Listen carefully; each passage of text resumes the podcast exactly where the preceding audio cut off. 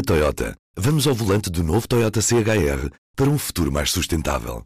Se esse também é o seu destino, escolha juntar-se a nós. O novo Toyota CHR, para além de híbrido ou híbrido plug-in, incorpora materiais feitos de redes retiradas do mar. Assim, foi pensado para quem escolhe ter um estilo de vida mais ecológico e consciente. Cada escolha conta e escolher o novo Toyota CHR é ir mais além pelo planeta azul. Saiba mais em toyota.pt. Ora bem, vamos começar então? Vamos. Portanto, o tema é um católico na política. Paulo Rangel nasceu em Gaia, cresceu em Gaia, mas vive no Porto. É vice-presidente do PSD, vice-presidente do Partido Popular Europeu. Foi deputado à Assembleia da República, tendo, aliás, liderado o grupo parlamentar do PSD, e é eurodeputado desde 2009. Interveniente cívico, professor, um pensador. Político e católico. O Toma Partido regressa hoje, desta vez em Serralves, para ouvirmos Paulo Rangel sobre o que é ser um católico na política. Como sempre, em cima da mesa temos cinco cartas que o nosso convidado vai tirando à medida que a nossa conversa vai, vai decorrendo uh, e dirá se toma partido ou não pela ideia que aparece na carta. A primeira, que é a única que é pré-determinada, é esta aqui. Portanto, pedi-lhe que visse e que lesse também para quem nos está a, a ouvir. A aprovação da eutanásia chegou tarde a Portugal. Portanto, esta é a primeira carta. E o Soutor dirá se concorda, se toma ou não partido por esta ideia, por esta frase. Concorda com a frase ou não? Não, quer dizer, eu sinceramente uh, acho que é um problema muito complexo, o problema da eutanásia, e, e muito confundido na opinião pública mas sinceramente eu acho que a eutanásia é um mau passo uh, numa sociedade moderna e humanista é um mau passo. Portanto, agora claro, nós não estamos a falar uh, dos casos, obviamente, em que estamos a falar aqui de uma eutanásia ativa, não é? Portanto, de uma antecipação da morte e não daqueles casos em que as pessoas já morreram ou em que as pessoas recusam tratamentos, isso é uma coisa totalmente diferente uh, desta. Mas, sinceramente, eu acho que a eutanásia é um mau passo. Aliás, uh, toda a minha vida procurei ser um oldie sitter. Uh, enfim, não porque procurei é uma palavra errada, mas tenho sido, um, tenho tratado muita gente de idade e, sinceramente, eu acho que aí é que está o pronto, é que a nossa sociedade não se quer confrontar nem com o sofrimento, nem com uh, o envelhecimento e, portanto, como eu digo, a eutanásia é uma forma de matar a morte. Uh, basicamente é isso. Como as pessoas não querem uh, confrontar-se com esse dado realmente difícil da vida, que é aceitar a nossa condição, digamos, frágil, a única forma de matarem a morte é matarem-se antes dela chegar. ou, no fundo, forçarem essa morte. E isto pode parecer uma coisa muito cruel de ter desta maneira assim descontextualizada, mas sinceramente eu acho que é, nós temos que fazer tudo para, no fundo, evitar essa, essa, esse sofrimento das pessoas, eh, mas não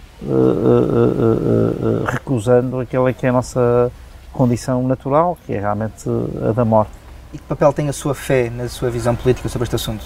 Eu acho que a fé tem aqui algum papel, com certeza, porque quer dizer, a fé tem sempre papel, não é? Ou a ausência dela, uh, mesmo que não seja consciente, não é? Mas quer dizer, uh, assim como em muitas uh, por exemplo, a Igreja Católica, à qual eu pertenço, embora não me defina como um católico, mas como um cristão, porque isso é que é fundamental, é? O católico é uma cultura, é, resulta, no fundo, de ter nascido num certo espaço e ter sido educado de uma certa maneira, que eu não recuso, pelo contrário, mas que, obviamente, aquilo que é essencial é, é ser cristão, isto é, acreditar em Cristo. Uh, isso é que é essencial. Depois, se eu sou ortodoxo, sou protestante, sou católico ou sou uma outra coisa, uh, uh, isso, isso já é, apesar de tudo, uma, forma, uma cultura, uma forma de viver o cristianismo, não é? E, portanto, claro que isto tem influência, mas há muitas matérias em que a Igreja Católica tem posições com as quais eu não estou de acordo. No caso de eutanásia, eu diria que estou muito de acordo com aquela que é, que são, que é o ensinamento católico. É? Uh, o catolicismo, que normalmente é mais associado aos partidos de, de, direita, tem por base a defesa e a proteção dos marginalizados. Um, atualmente, considera que esta proteção dos marginalizados está a ser feita mais pelos partidos de, de esquerda, mais garantida pelos partidos de esquerda? Não, eh, há uma coisa que eu queria dizer o seguinte, eu não concordo nada que o catolicismo esteja mais ligado aos partidos de direita, uh, ou o cristianismo. Pelo contrário, sempre encontrei muita gente de esquerda católica e cristã. Uh, portanto, em primeiro lugar, essa identificação não me parece nada rigorosa. Depois, sem dúvida que opção pelos mais marginalizados, não é? E, e a preferência e a dedicação e a preocupação é uma coisa que está presente tanto na esquerda como na direita, sinceramente. Eu não vejo. Por isso é que eu sou também um, um social e não um liberal, porque de facto eu acho que uma posição mais liberal uh, é incompatível com essa proteção dos mais fracos, ou, ou pode ser, não é?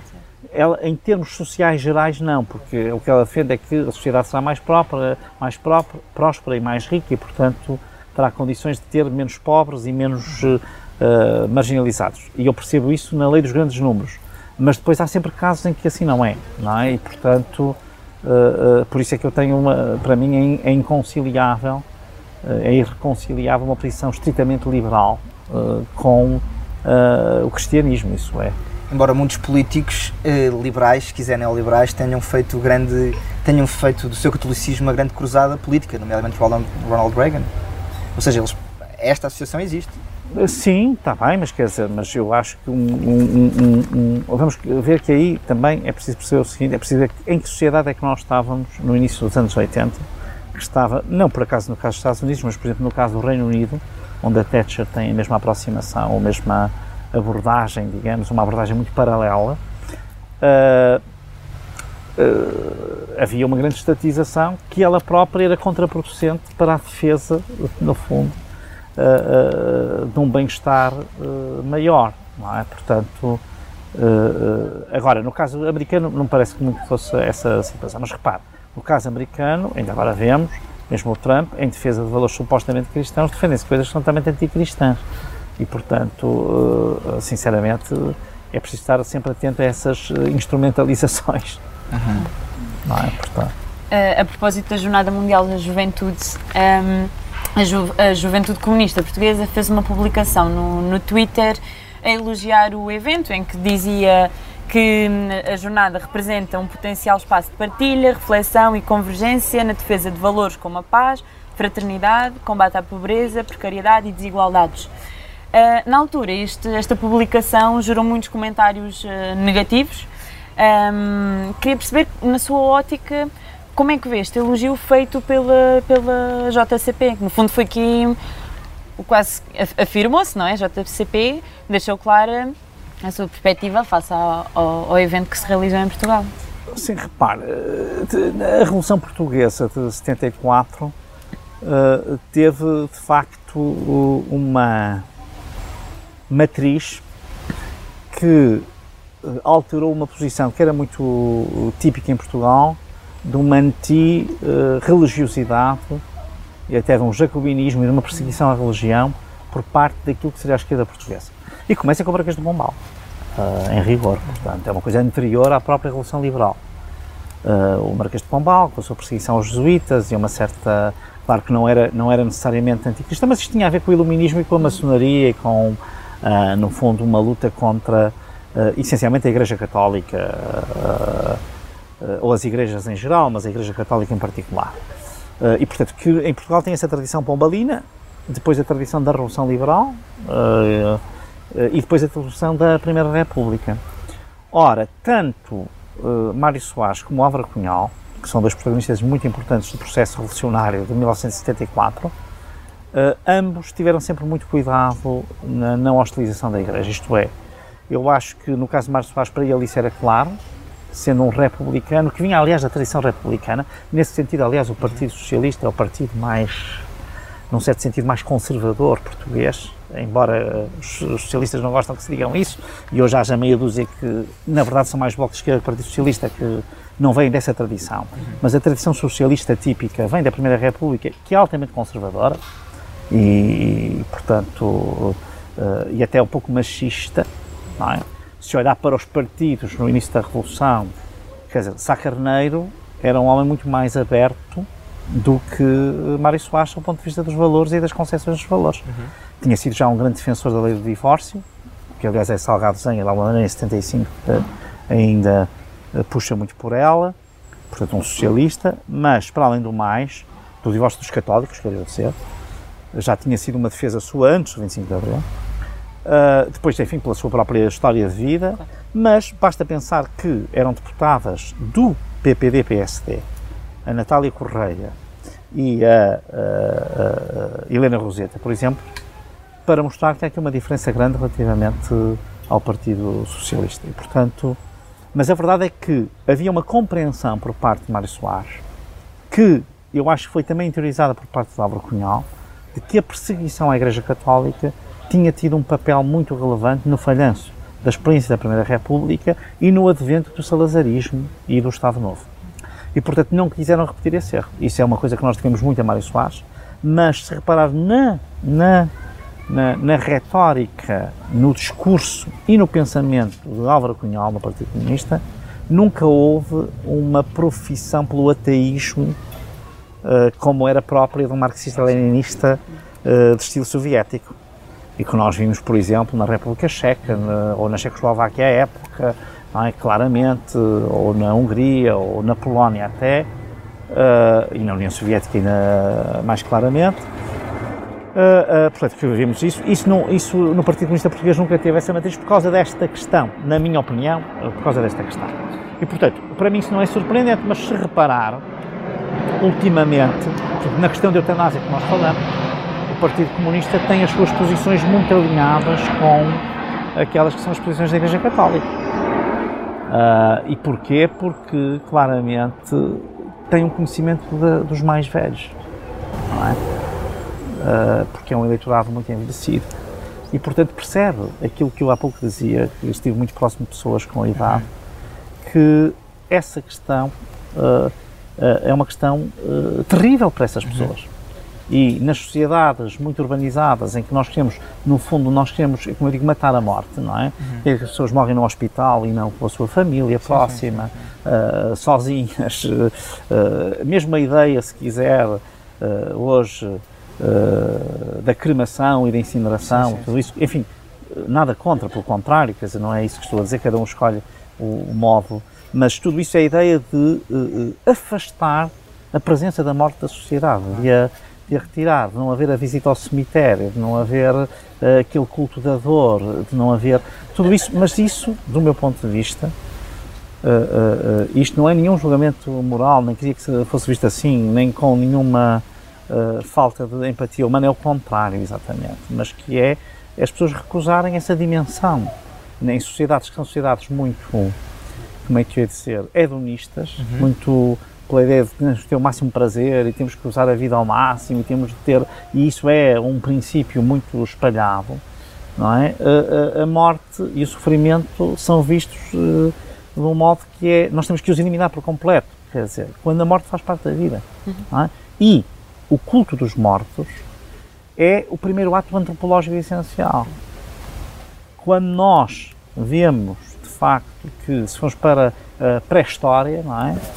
o grande, uh, aquilo que diferencia em grande parte os humanos dos restantes animais é o culto dos mortos. E, portanto, isso é uma coisa fundamental, é um dado antropológico fundamental, faz parte da nossa natureza.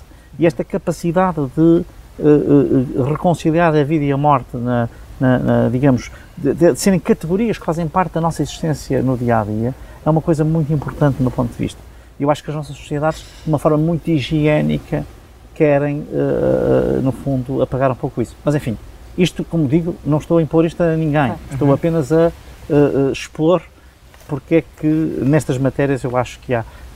Enfim, isto é diferente da questão de saber qual é a posição dos partidos face à religião, mas não há dúvida que a esquerda portuguesa, não a esquerda do Bloco de Esquerda, mas a esquerda uh, do Partido Socialista e do Partido Comunista, uh, foram sempre extremamente cuidadosas na questão religiosa. Primeiro porque tinha muitos religiosos dentro de si, muitas pessoas com, uh, como eu digo, há muita gente de esquerda que é cristã e católica mesmo, mas não só por isso, porque tinham a ideia de que uma sã convivência entre a religião e a política não, não põe em causa a separação e poderia promover os valores democráticos.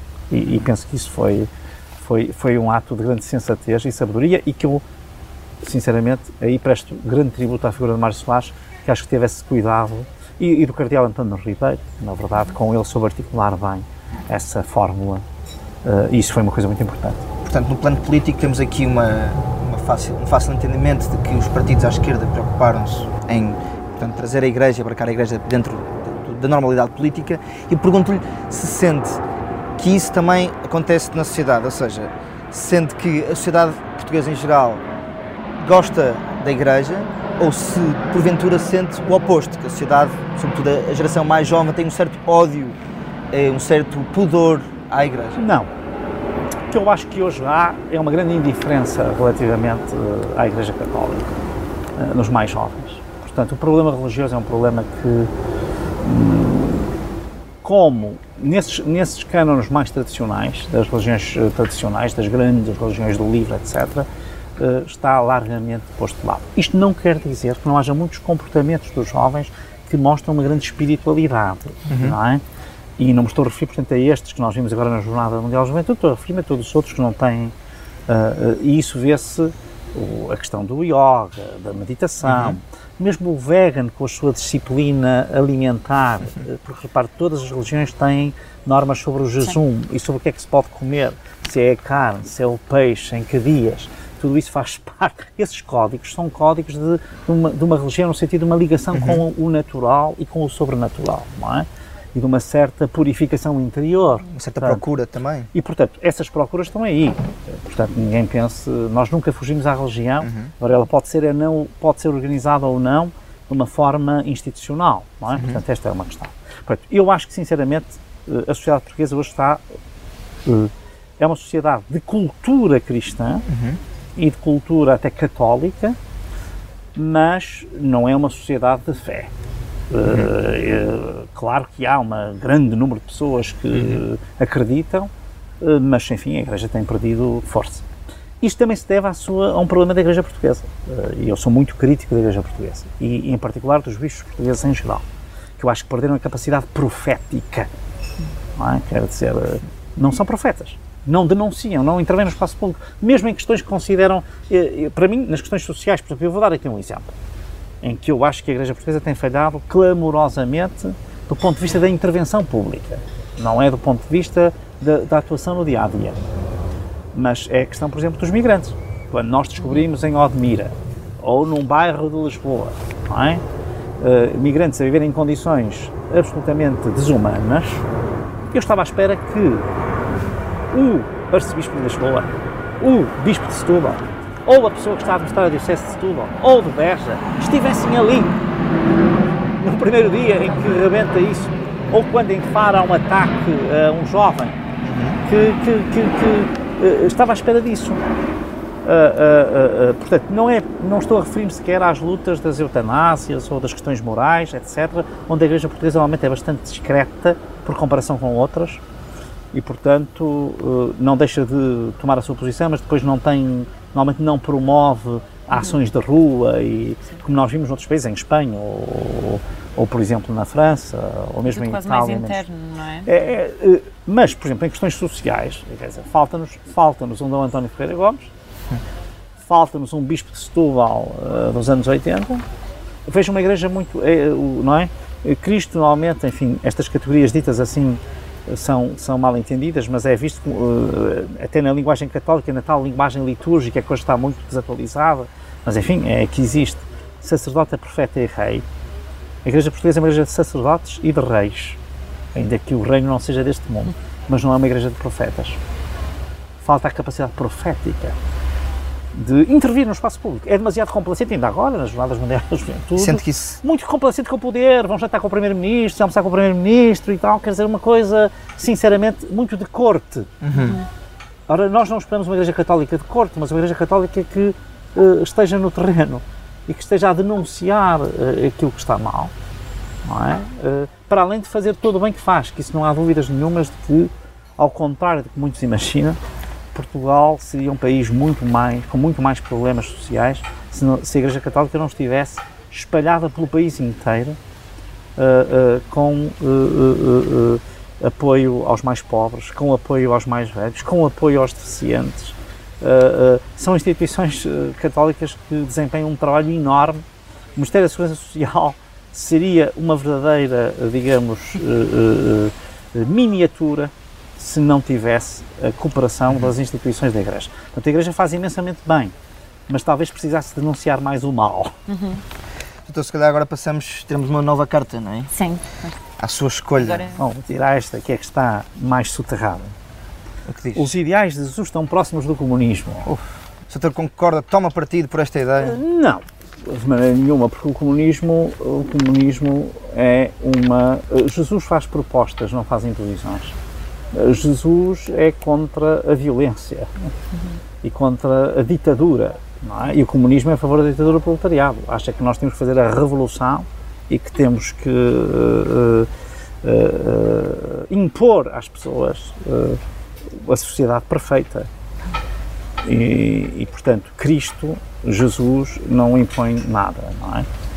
E também não impõe uma sociedade necessariamente comunista, não é?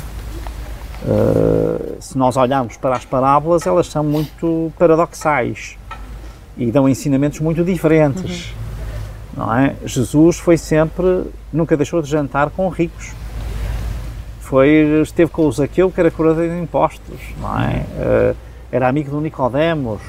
Jesus é, portanto, neste sentido, uh, a sua opção preferencial pelos pobres e pelos mais fracos e pelos mais frágeis, pelos mais pequenos, não é? Uh, não, não significa que ele exclua os outros todos, pelo contrário, a mensagem é para todos, não é? E não é para um modelo de sociedade único ou fechado, é para uma conversão pessoal, é para uma salvação de cada um, que obviamente traz um modelo. E por isso, a Igreja Católica, na sua doutrina, sempre condenou o comunismo, mas também condenou sempre o capitalismo. Uhum. Aliás, é uma coisa que eu gostava aqui de dizer, porque às vezes eh, estou à vontade, enfim, por todas as razões e mais alguma, até de, de, de, de, muita defesa que tenho feito no, no espaço público, mas, por exemplo, o Papa João Paulo II, que na denúncia do comunismo uh, esteve de alguma maneira alinhado com o Ronald Reagan e a Margaret Thatcher, que Uhum. falamos aqui, nunca deixou de condenar o capitalismo. Uhum. Se for ler a Labora in Exercem, se for ler a Centésimos Anos, o capitalismo selvagem é condenado, que aliás é condenado no Concílio Vaticano II, como já vinha da Rero Novarum Do com Leão XIII, eh, como já vinha, como na 40 anos do Pio XI, portanto, eh, eh, eh, o que nós encontramos eh, eh, é uma doutrina social que, con- que condena o liberalismo, que é, aliás, de alguma maneira, Leão XIII é, de alguma maneira, a resposta, em termos de doutrina cristã, ao repto do Marx e do Engels, não é? Portanto, no fundo, à questão social do século XIX, mas que depois se mantém em todos, não é? E, portanto, é condenadora do capitalismo, mas é condenadora do comunismo também, porque a liberdade das pessoas é um bem essencial. E, e não poderá alguém argumentar que a Rerum Novarum é uma interpretação errada do que são os ensinamentos de Cristo? Mas quem é que. Não estou a ver como é que se pode dizer isso. Quer dizer, Cristo é, eh, sem dúvida, Cristo não defende de maneira nenhuma uma, uma, uma, uma, um Estado comunista, não é? Não, nem, nada que se, nem propostas próximas do comunismo, eh, de maneira absolutamente nenhuma. Jesus propõe uma conversão pessoal em que a pessoa se entrega aos outros, não é? Portanto, eh, que é baseada no amor. E o amor não é política, quer dizer, eh, não é? tem consequências políticas Claro. mas não é política. Claro. É, há bocado dizia a propósito de Trump que vários líderes de direita eh, servem da Igreja, contudo têm atos totalmente opostos ao que o catolicismo, ao que a Igreja ensina. Eh, em Portugal, tem, André Ventura diz que Deus lhe deu a missão de mudar Portugal Eu questiono se o Soutor acha que, que o líder do Chega serve da Igreja no seu discurso político enquanto pratica atos opostos ao que a Igreja defende. Uh, sinceramente, eu nem dava muita importância às declarações de André Ventura nestas matérias têm sido, e nestas como noutras, de um grande oportunismo. E, portanto, ele diz tudo e o seu contrário. Uh, uh, mas uma coisa que os líderes populistas têm hoje, o Bolsonaro e o Trump, é a mesma coisa, é que gozam de uma espécie de imunidade. Qualquer outro líder é julgado por congruência e, e, e, e consistência das suas ideias. Se disse isto e agora mudou de posição, se isto é uma mudança legítima ou se isto é uma contradição. Uh, bom, mas no caso destes líderes populistas, eles dizem tudo e o seu contrário, é o caso dele, não é? Portanto, enfim. Uh, uh, e, portanto, sinceramente, eu nem sequer dou grande importância a isso. Mas diria que, que algumas coisas que ele defende vão contra, portanto, os ensinamentos Sim, com, sem dúvida, quer dizer, se eu considero que as pessoas não são todas iguais em dignidade, não é? É evidente que isso está contra, contra a mensagem cristã. Mas isso também há coisas que outros partidos dizem que também estão contra. Mas aqui realmente, repara, há uma divergência realmente essencial quanto a essas questões especialmente à instrumentalização da, da, da, da religião. É? Pronto. Mas repare, isso tem a ver também com algumas correntes mais fundamentalistas religiosas, nomeadamente evangélicas, eh, portanto, nem tanto de tradição católica, mais tradição evangélica, eh, que nos Estados Unidos e no Brasil têm uma grande força e que em Portugal também tem alguma presença, enfim, pronto. Mas enfim, eh, isso são adulterações, não é? Portanto, sinceramente, não, não lhes dou assim uma importância por aí além, nem eu acho que o seu sucesso se deva, apesar de tudo, a essa manipulação do aspecto religioso, sinceramente mais até ao aspecto futebolístico que ao religioso, por que isto pareça. Uh, há pouco dizia que, que a Igreja tem de fazer um papel melhor a denunciar o mal. Um, a Igreja também tem estado sobre, sobre fogo ultimamente por causa da questão dos abusos sexuais, inclusivamente as, as denúncias aumentaram depois da Jornada Mundial da Juventude. Eu queria perceber, enquanto católico, como é que tem vivido uh, este, esta fase, não é? desde que, que os abusos começaram a tornar um tema um, ehm, propriamente dito em, em, Portugal e se acha que a Igreja tem hum, agido de forma correta, portanto... Vamos cá ver. Uh, antes do mais, uh, só uma coisa que eu, em que eu vou insistir é que eu sou católico e, e, e, e sinto-me membro da Igreja Católica, mas, e vejo-me como tal, mas defino-me como cristão de cultura católica, porque do meu ponto de vista, o, o, ser cristão é que é importante. Quer dizer, não posso ter, conhecer Cristo e não ter no, no nome da minha religião uh, o, essa, essa, essa qualidade de cristão. Portanto, esse é a primeira, o primeiro ponto. E, enfim, é só um ponto conceptual, mas uh, que eu queria fazer Sim, para ficar claro, aqui claro. claro. E por isso é que eu muitas vezes escrevo, às vezes as pessoas dizem, ai não, mas então ele não é bem, arranjou lá uma formulação em que não é bem católico. Não, não, sou católico, só que eu digo que sou cristão de cultura católica porque eu acho que nós o, o, ser cristão é que é verdadeiramente essencial. Sim. O ser católico é um bocadinho como ser humano. O ser humano é aquilo que nos define. Depois, enfim, somos portugueses, somos europeus, somos uh, católicos, somos isto, somos aquilo. Mas, quer dizer, a humanidade é que nos irmana a todos como primeira característica. E isto não é negar nenhuma das outras, não é? Porque eu ah, sim, uh, adoro ser português, pronto. Não estou a, só estou a dizer que, ser, para mim, é, é, mais importante é que ser português é ser um ser humano, isto é, é reconhecer nos outros uma igualdade essencial como seres humanos como pessoas, independentemente da sua nacionalidade, da sua ideologia, do seu credo religioso, do seu género, por aí fora. Bom, pois quanto à questão dos abusos, que obviamente é a questão principal desta, desta pergunta e é a que interessa. Uh, os abusos são uma tragédia sem fim e são uma perversão grave.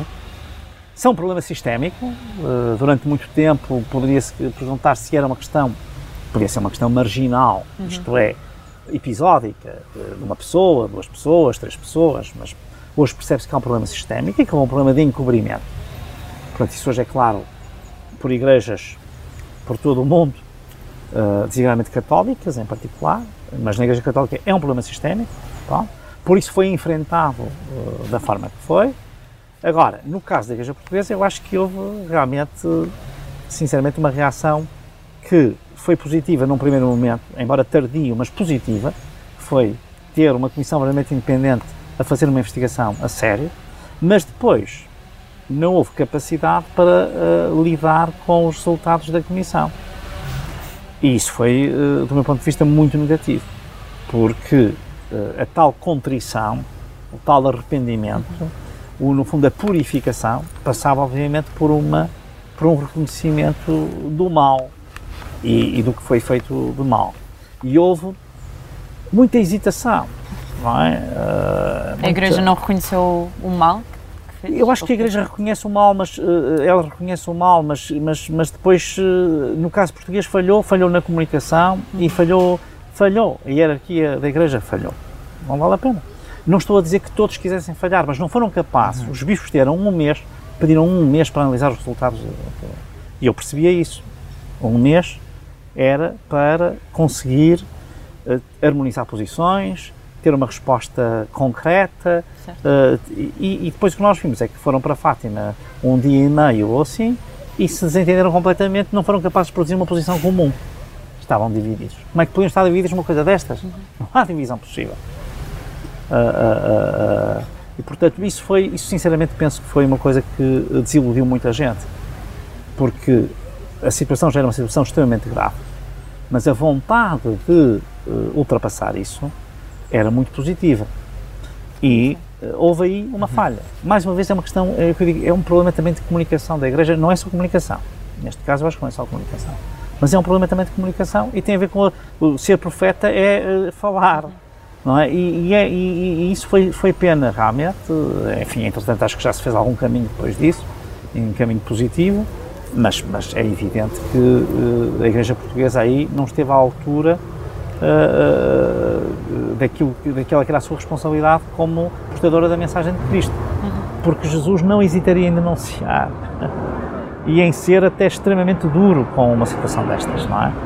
Porque Jesus é manso de coração, mas com os vendilhões do templo e com uh, uh, o escândalo que se faz com os pequeninos, enfim, até esta referência aparece, enfim, ela é suscetível de várias interpretações, mas aparece, é extremamente duro. É de uma dureza até desconcertante, não é? Uh, uh, e portanto, uh, aqui a Igreja de facto, eu acho que perdeu uma oportunidade, enfim, mas tem de se levantar disso, não é? E tem de se renovar. Isso é um ponto. Doutor, pergunto-lhe de que forma ser cristão faz-te-se um político diferente e de que forma ser político faz-te-se um cristão diferente? Ser cristão uh, uh, não sei se faz de mim um político diferente, porque eu acho que há muitas pessoas que não têm fé e estão com grande sentido de serviço uh, na política. E outros que até têm fé e acho que não estão com esse sentido. Portanto, uhum. o ser cristão uh, não me diferencia nesse aspecto. O que me diferencia na sociedade portuguesa, isso eu acho que sim, e, e há outros assim, a começar pelo Presidente da República, é nós não temos medo de dizer que somos cristãos, porque em Portugal apesar de haver a tal, o 25 de Abril ter trazido aquela reconciliação entre a Igreja e a política democrática e livre uh, e terem contribuído várias instituições, mas a Igreja também, para um processo de transição democrática uh, pleno, uh, com compreensão por parte de políticos que até não tinham fé, mas que percebiam que numa sociedade livre as pessoas têm fé, têm que ter um lugar, mas há uma certa vergonha das pessoas dizerem que são cristãs. Uhum. Dos políticos dizerem isso e de assumirem essa sua matriz. Uhum. E isso não pode ser, porque a separação entre a Igreja e o Estado não é pegar na, na religião e pô-la num canto, arrumá-la num canto. Uh, uh, uh, não é isso. A religião é. a liberdade de religião implica que nós não tenhamos, que se conviva naturalmente Uhum. Também não é obsessivamente, nem é como uma omnipresença, nem é a, a sinalizar isso, nem é a monopolizar. Mas é uma coisa normal, uhum. é uma coisa salutar. E as pessoas não têm que ter medo disso, é? nem têm que ter vergonha disso.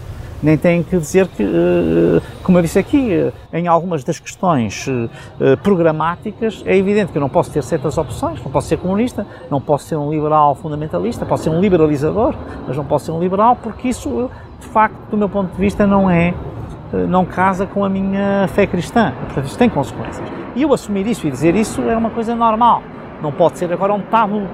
Nisso, uh, uh, o presidente Marcelo Rebelo de Sousa fez alguma inovação. Porque, curiosamente, os políticos que não eram religiosos afirmavam isso muito claramente. Mário Soares, Jorge Sampaio, de uma forma extremamente...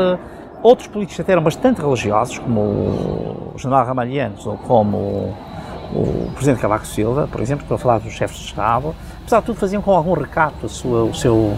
E o Presidente Marcelo Rebelo Sousa não tem uh, vergonha nem tem medo, também não obriga ninguém, mas quer dizer, de facto, vive isso como naturalidade, faz parte de mim, é uma coisa importante e, portanto, é natural que isso esteja, assim como vai à praia dar mergulhos, também vai à missa e isso não há de ser um problema. Acerca, acerca dessa natureza da, da naturalidade em ser, em ser cristão, em 2006, quando ainda estava a formular o Tratado de Lisboa, eh, decidiu decidiu-se que não seria inscrito no Tratado de Lisboa a herança judaico-cristã da Europa. Eh, Macron, em 2018, num discurso, desvalorizou isso, dizendo que as evidências históricas não precisam de símbolos, num discurso que fazia aos bispos franceses, diz sim que o que importa é a seiva, afirmando estar convencido que esta, que esta deve contribuir continuamente para a vida da nação. Esta seiva, portanto católica, esta sim é que importa, dizendo que as heranças podem estar mortas. Eu pergunto-lhe se considera que, que a Europa tem uma seiva católica, ou se existe uma seiva católica na Europa distinta das outras seivas. Uh, católica não, cristã. cristã. cristã. Agora, vir dizer, uh, repara, o conceito da Europa é um conceito cristão.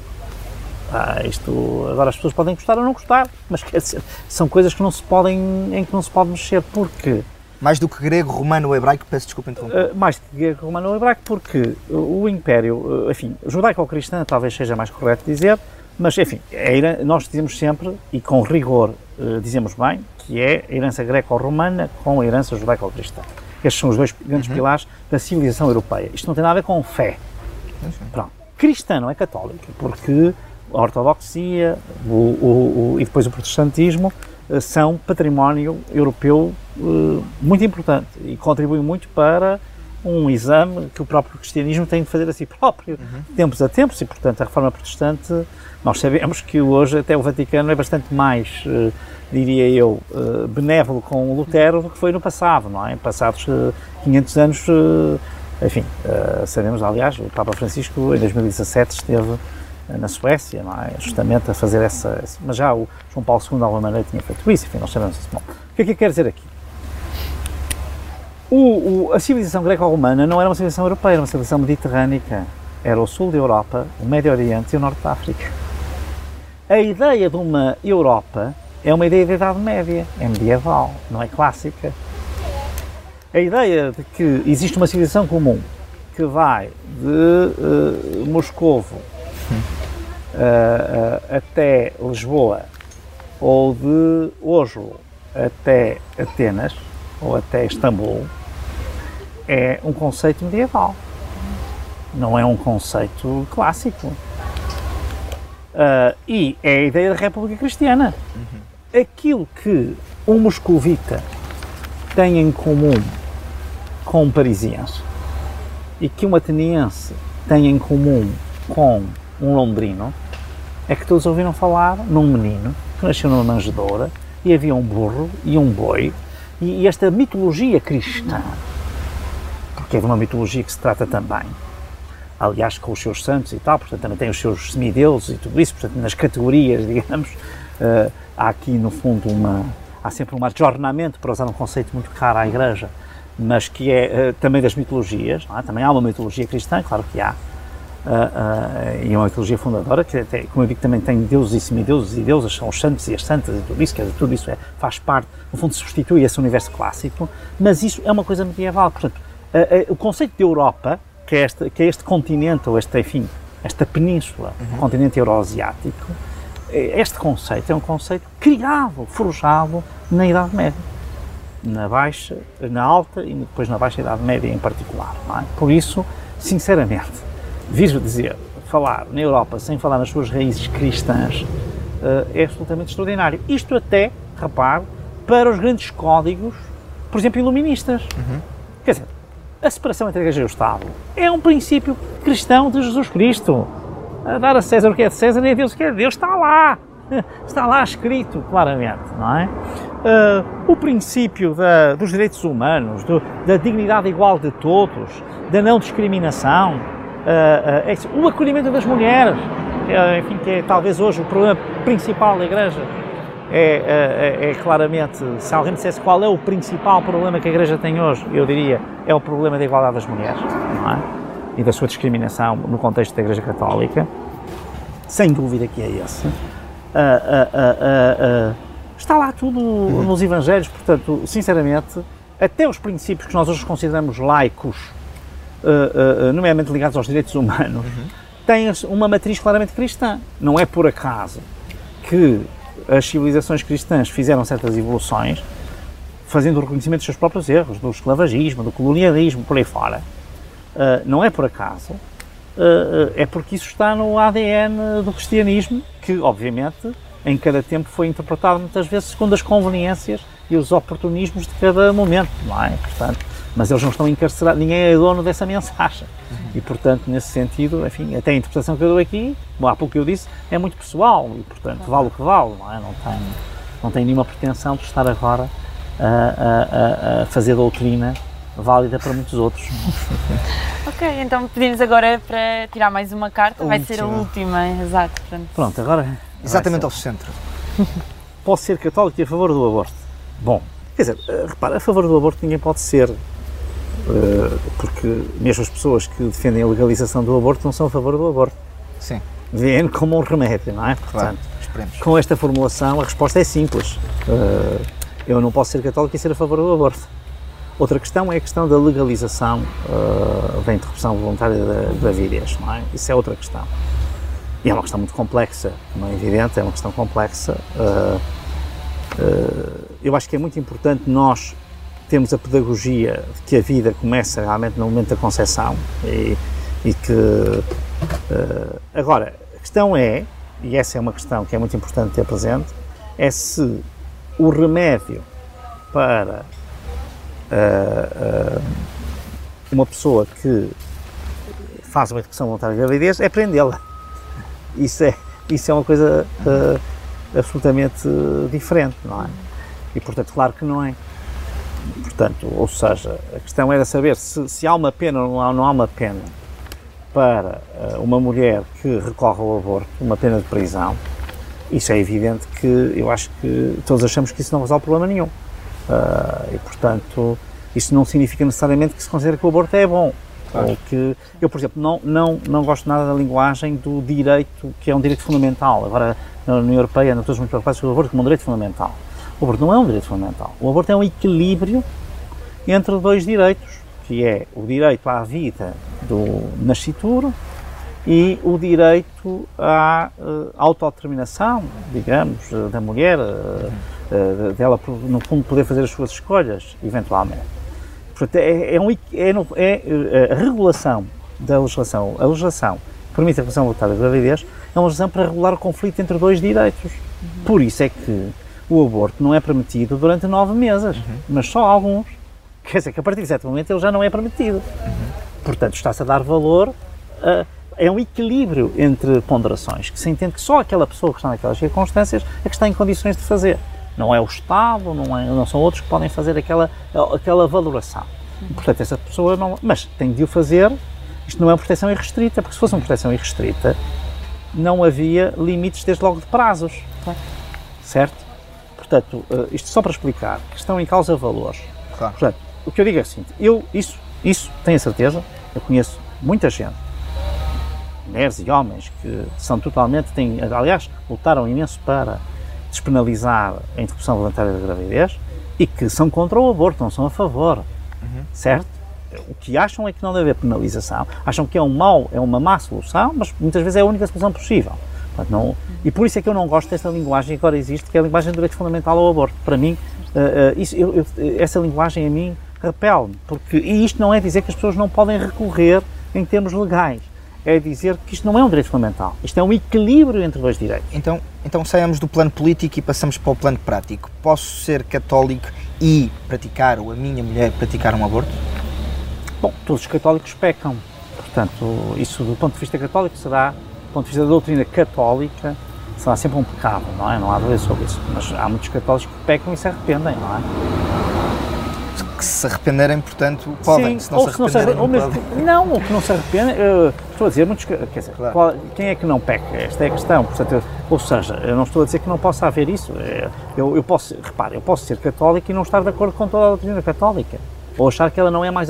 Ou eu posso dizer, eu posso estar intrinsecamente de acordo com ela, mas posso achar que a sociedade não tem de estar de acordo com ela. Uhum. Numa sociedade que não tem que ser uma sociedade, uh, e não deve ser uma sociedade, uh, uh, digamos, religiosa, não é? Portanto, a religião é uma dimensão, que é uma dimensão que não é o Estado que tem de assegurar, pelo contrário. O princípio do Estado laico é um princípio que os cristãos devem prezar muito e defender muito. Não devem defender um Estado. Isso é mau. É, seria péssimo que o Estado estivesse, uh, uh, uh, no fundo, ligado a uma igreja, porque isso faria com que a igreja fosse escrava do Estado e não estivesse livre para ser profética, uhum, uhum, que, que, que, às vezes acontece isso. E não cortejar às vezes é no plano Portanto, aquilo que eu queria dizer é o seguinte, é evidente que pode haver. portanto, eu, em várias coisas da minha vida e do meu pensamento, mas até da minha vida prática, não concordo com a Igreja Católica. Pronto. E não, e, e, acho, e não acho que estou a ser infiel à minha, à minha às vezes sou infiel à minha uh, falho, como toda a gente falha, não é? Pronto, à minha convicção cristã e à minha fé cristã. Mas outras vezes estou a atuar contra aquilo que são os preceitos da Igreja Católica e, no entanto, acho que não estou a atuar contra a minha fé, pelo contrário. Portanto, também tenho esse juízo, mas isso, como dizia o Papa Bento XVI, não é? o, o, o, a consciência é sempre o último reduto, quer dizer, há um, há, há, há, um momento em que nós estamos sozinhos com Deus e Deus connosco e, e esse momento ninguém se substitui a Ele, quer dizer, não há nenhum padre, nenhum bispo, nenhum papa que se possa uh, substituir esse momento de uh, relação uh, absolutamente fundamental e única com Deus, não é? Portanto, isso, a consciência é sempre um, um, último reduto e a história demonstra isso, porque a história condenou, a Igreja condenou o Galileu e entretanto já o descondenou passado 300 anos ou qualquer coisa assim, não é? Portanto, quer dizer, o que é que isto quer dizer? Quer dizer que uh, mesmo papas, etc., erram, nós sabemos disso historicamente, aliás, muito. Portanto, uh, uh, isto só para dizer que pode também acontecer isso hoje em dia, não é? Muito obrigada. Terminamos por aqui. Obrigada por ter estado connosco e até ao próximo episódio do Toma Partido. O público fica no ouvido. Na Toyota, vamos ao volante do novo Toyota CHR para um futuro mais sustentável. Se esse também é o seu destino, escolha juntar-se a nós. O novo Toyota CHR, para além de híbrido ou híbrido plug-in, incorpora materiais feitos de redes retiradas do mar. Assim, foi pensado para quem escolhe ter um estilo de vida mais ecológico e consciente. Cada escolha conta e escolher o novo Toyota CHR é ir mais além pelo planeta azul. Saiba mais em toyota.pt